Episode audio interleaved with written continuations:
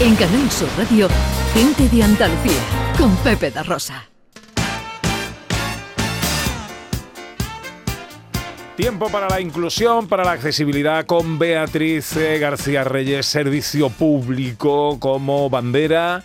Es eh, consultora de estas líderes en Everyone Consultores. Hoy traemos la accesibilidad en la comunicación audiovisual. Me parece muy interesante, Beatriz. ¿Por qué? Pues mira, como muchos de nuestros oyentes saben, cada año la Academia de Cine celebra la calidad de, nuestro cine español, ¿no? Con la entrega de los premios Goya a los mejores profesionales, pues de cada una de las especiales, tanto técnicas como creativas, ¿no? Entonces, este año, pues bueno, se ha vuelto a celebrar en Andalucía, concretamente en Sevilla, y nos hemos preguntado si esta gala sería accesible y si el contenido de la gala también lo, lo, era, ¿no? Entonces lo primero que hicimos fue irnos a la página web de los premios Goya, no hemos encontrado ninguna información a las medidas de accesibilidad ah, durante la gala, tanto para seguir en directo como para seguir desde casa. Y sí que habían colgado una noticia en la que se informaba, bueno, del compromiso de la academia con la inclusión y que por este motivo, pues, contarían con la colaboración de personas con síndrome de Down eh, para cooperar en las labores de protocolo de la ceremonia. Nos hemos puesto en varias ocasiones en contacto con la academia para solicitar información ¿no? sobre este tema, incluso bueno, pedirles una entrevista, pero por desgracia no hemos tenido respuesta. Entonces nos conformamos con lo que vimos anoche, que sí que pusieron una rampa que Fibes no la tiene para el acceso, en este caso, de Telmo Irureta, que fue premiado como mejor actor revelación, es una persona con parálisis cerebral. Mm, yo no vi por ningún lado ninguna medida de accesibilidad más, ni lengua de signos ni nada. Y en la tele sí que si le dabas a un botoncito tenías intérprete de lengua de signos en la, en la primera cadena. ¿Vale? Entonces, mm, ¿Qué es lo que hemos hecho? Bueno, pues mm, queríamos saber, bueno, si una gala es importante, pero bueno, eso es una vez al año. Lo que de verdad es importante es si las películas lo son.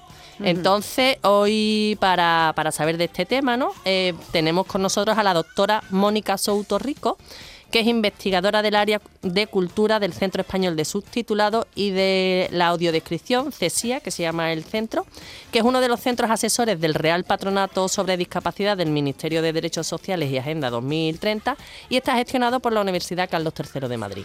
Pues eh, Mónica Souto Rico, muy buenos días, bienvenida. Muy buenos días, ¿qué tal? Encantada. Igualmente, encantada de saludarte y gracias por atendernos. Eh, cuéntanos, ¿qué es el Centro Español del Subtitulado y la Audiodescripción y a qué os dedicáis ahí?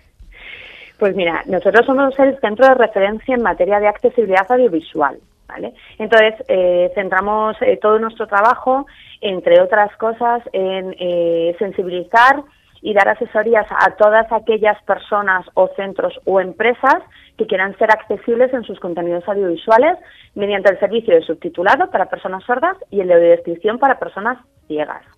El subtitulado son las letras que todos conocemos porque, bueno, mm, son como más populares gracias a las versiones originales a todas estas plataformas que tenemos ahora mismo por las que vemos la televisión y las series y las pelis. Y la audiodescripción es una pequeña voz que sale cuando no ocurre nada en pantalla, cuando los actores o las actrices no hablan, que cuenta lo que está pasando en pantalla, de manera que las personas ciegas puedan saber qué está ocurriendo y no les pise con el guion. Entonces, bueno, son dos servicios que, que funcionan.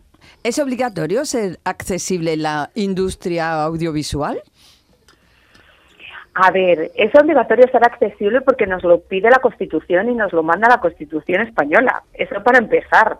Eh, fuera de la Constitución, pues la Convención de la ONU y de las Naciones Unidas eh, dijo que había que ser accesible, que había que integrar a, todas las personas en igualdad de condiciones en la vida social, laboral, eh, educativa, etcétera.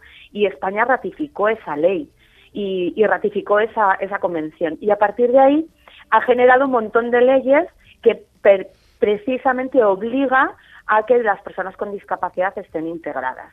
Y una de ellas, por ejemplo, eh, es la Ley General de Comunicación Visual, que sí que obliga a las televisiones y a las plataformas a, que tengan estos dos servicios y, la lengua de signos dentro de, sus emisiones. Sí. Mónica, tengo entendido que vosotros certificáis en accesibilidad. ¿En qué consiste esta certificación? A ver, nosotros tenemos un sello, un sello de certificación, que lo que hacemos es que eh, lo ponemos al servicio de todo el mundo, nos solicitan esa certificación a un servicio, al del subtitulado o al de la audiodescripción o a ambos, y entonces nosotros lo que hacemos es certificar que ese sello, o sea, que esa película o que esa obra audiovisual, porque no solamente tenemos películas, tenemos documentales, tenemos mm, cortos, tenemos muchas más cosas, eh, tienen esos servicios y además los tienen de calidad sirven para las personas con discapacidad. Porque el subtítulo, aunque todo lo conocemos, necesitamos que esté mínimamente modificado para que sea también eh, usable para las personas con discapacidad auditiva, para las personas sordas. Y, bueno, y tienen que tener pues unos indicadores de calidad y ser de calidad para que realmente les sirva a los usuarios. Mm. Entonces, nosotros recibimos, se ponen en contacto con nosotros, hacen todos los papeles, además todo vía online a través de una plataforma, eh, ellos tienen su usuario y todo, y eh, nos mandan el contenido audiovisual, la obra audiovisual nos la mandan con los servicios quemados, con el subtítulo, la audiodescripción o ambas cosas, es decir, ya directamente en el vídeo. Nosotros certificamos que es de calidad les, y les emitimos un sello que va firmado eh, oficialmente por los directores del, del, del CESIA y así esa película ya la pueden presentar con todos los servicios. Mónica, muchas películas eh, necesitan financiación pública para poder llevarse a cabo. ¿Hay algún requisito de accesibilidad audiovisual en estas subvenciones? Pues es mm, gracioso que me hagas esta, esta pregunta, porque el ICA entrega subvenciones todos los años, entonces abre unos plazos y el ICA lo que hace es que, bueno, pues da unos requisitos. Hace unos años decía que uno de los requisitos tenía que ser precisamente que fueran subtitulados y descritas las, las películas y que ellos iban a dar subvención si tenías esos servicios, como que te subvencionaban la realización de esos servicios. Bueno, pues presentabas las facturas y entonces ellos te devolvían parte de ese dinero, si no casi todo. Aunque no es muy caro, ¿eh? hacer la accesibilidad no es muy cara. ¿Qué pasa? Que a lo largo de los años han visto la necesidad precisamente de pues, eh, potenciar estos servicios, el de subtítulos y la de descripción, y ahora, en las últimas, durante el año pasado, el ICA lo que decía es que las obras audiovisuales podían acceder a las subvenciones siempre y cuando tuviesen accesibilidad. No podían acceder a otras subvenciones si no, si no cumplían ese requisito cosa que está muy bien porque les obligamos. Claro. A lo que tenemos que intentar ahora es que eh, ese sello, esa certificación de que realmente son accesibles, las tengan desde antes de haber estrenado la peli, porque es una pequeña cosilla que se nos sigue quedando ahí en el, en el tintero que es que, que, el servicio sirva y no simplemente sea un requisito para poder presentarme y para que me puedan dar una subvención. Claro. Mira, los premios Goya de todas las películas que estaban nominadas, 16 estaban certificadas en accesibilidad. Eh, ¿Cómo es el proceso? ¿Cómo ha sido? ¿Contactan con vosotros desde el inicio, es decir, desde que están con el guion o por el contrario, graban la película y después la hacen accesible audiovisualmente? Pues es un poco lo que te comentaba antes, lo que os comentaba antes, que es un trabajo que de momento se sigue haciendo a posteriori. Ya una vez que lo tengo todo hecho, incluso que ya he estrenado la, obra audiovisual, que ya está en cines, de repente el ICA me abre el, poder eh, acceder a una subvención, me doy cuenta que no tengo los subtítulos y los hago. Ya. Y los hago precisamente para acceder. Entonces, eh, es siempre, hasta ahora siempre ha sido un trabajo a posteriori. No todo el mundo. A ver, debemos romper una lanza a favor y hay muchas productoras y hay muchas distribuidoras que se están poniendo al día y que y que además ellos consideran que todo lo que tiene que salir desde sus desde su producción o desde su distribución va a ser accesible y nos lo piden desde el principio mm. antes de estrenarse y todo pero sigue siendo un trabajo que se hace siempre a posteriori. Una vez que tengo ya en postproducción y terminada la película, es cuando mando a hacer los servicios. Pues Mónica, vamos a, facilitar esta inquietud y vamos a decirle a todos los andaluces cómo se pueden informar de la oferta cultural audiovisual accesible. Pues eh, es complicado y los usuarios con discapacidad eh, fue una de las cosas que nos dijeron hace varios años de, oye, es que no, no me entero, no sé dónde puedo ir al cine, no mm. sé qué puedo ver.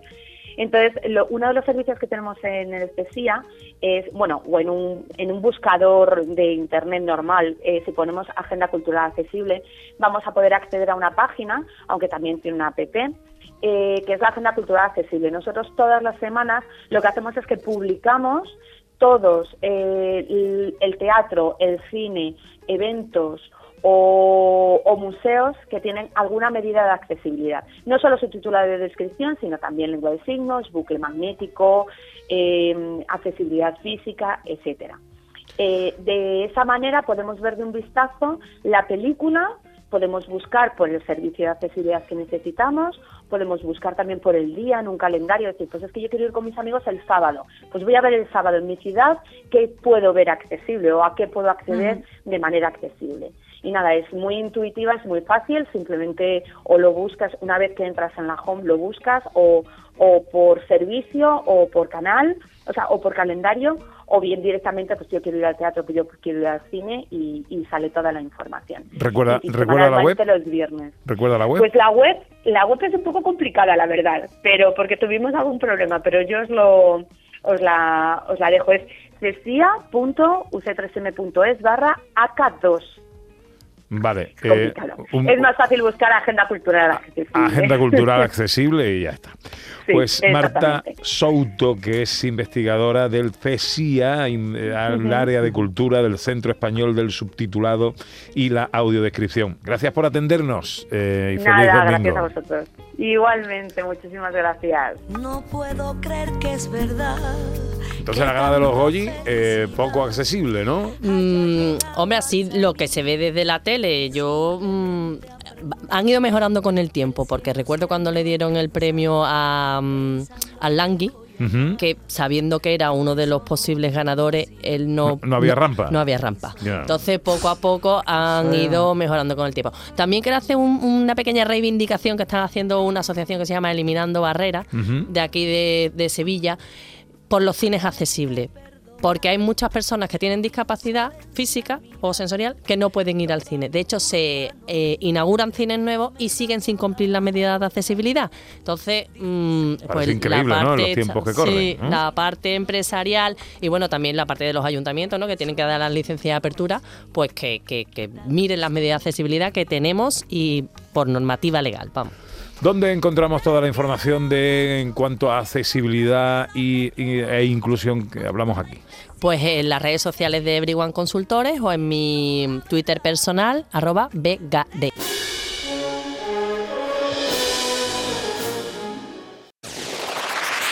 En Canal Sur Radio, gente de Andalucía, con Pepe da Rosa.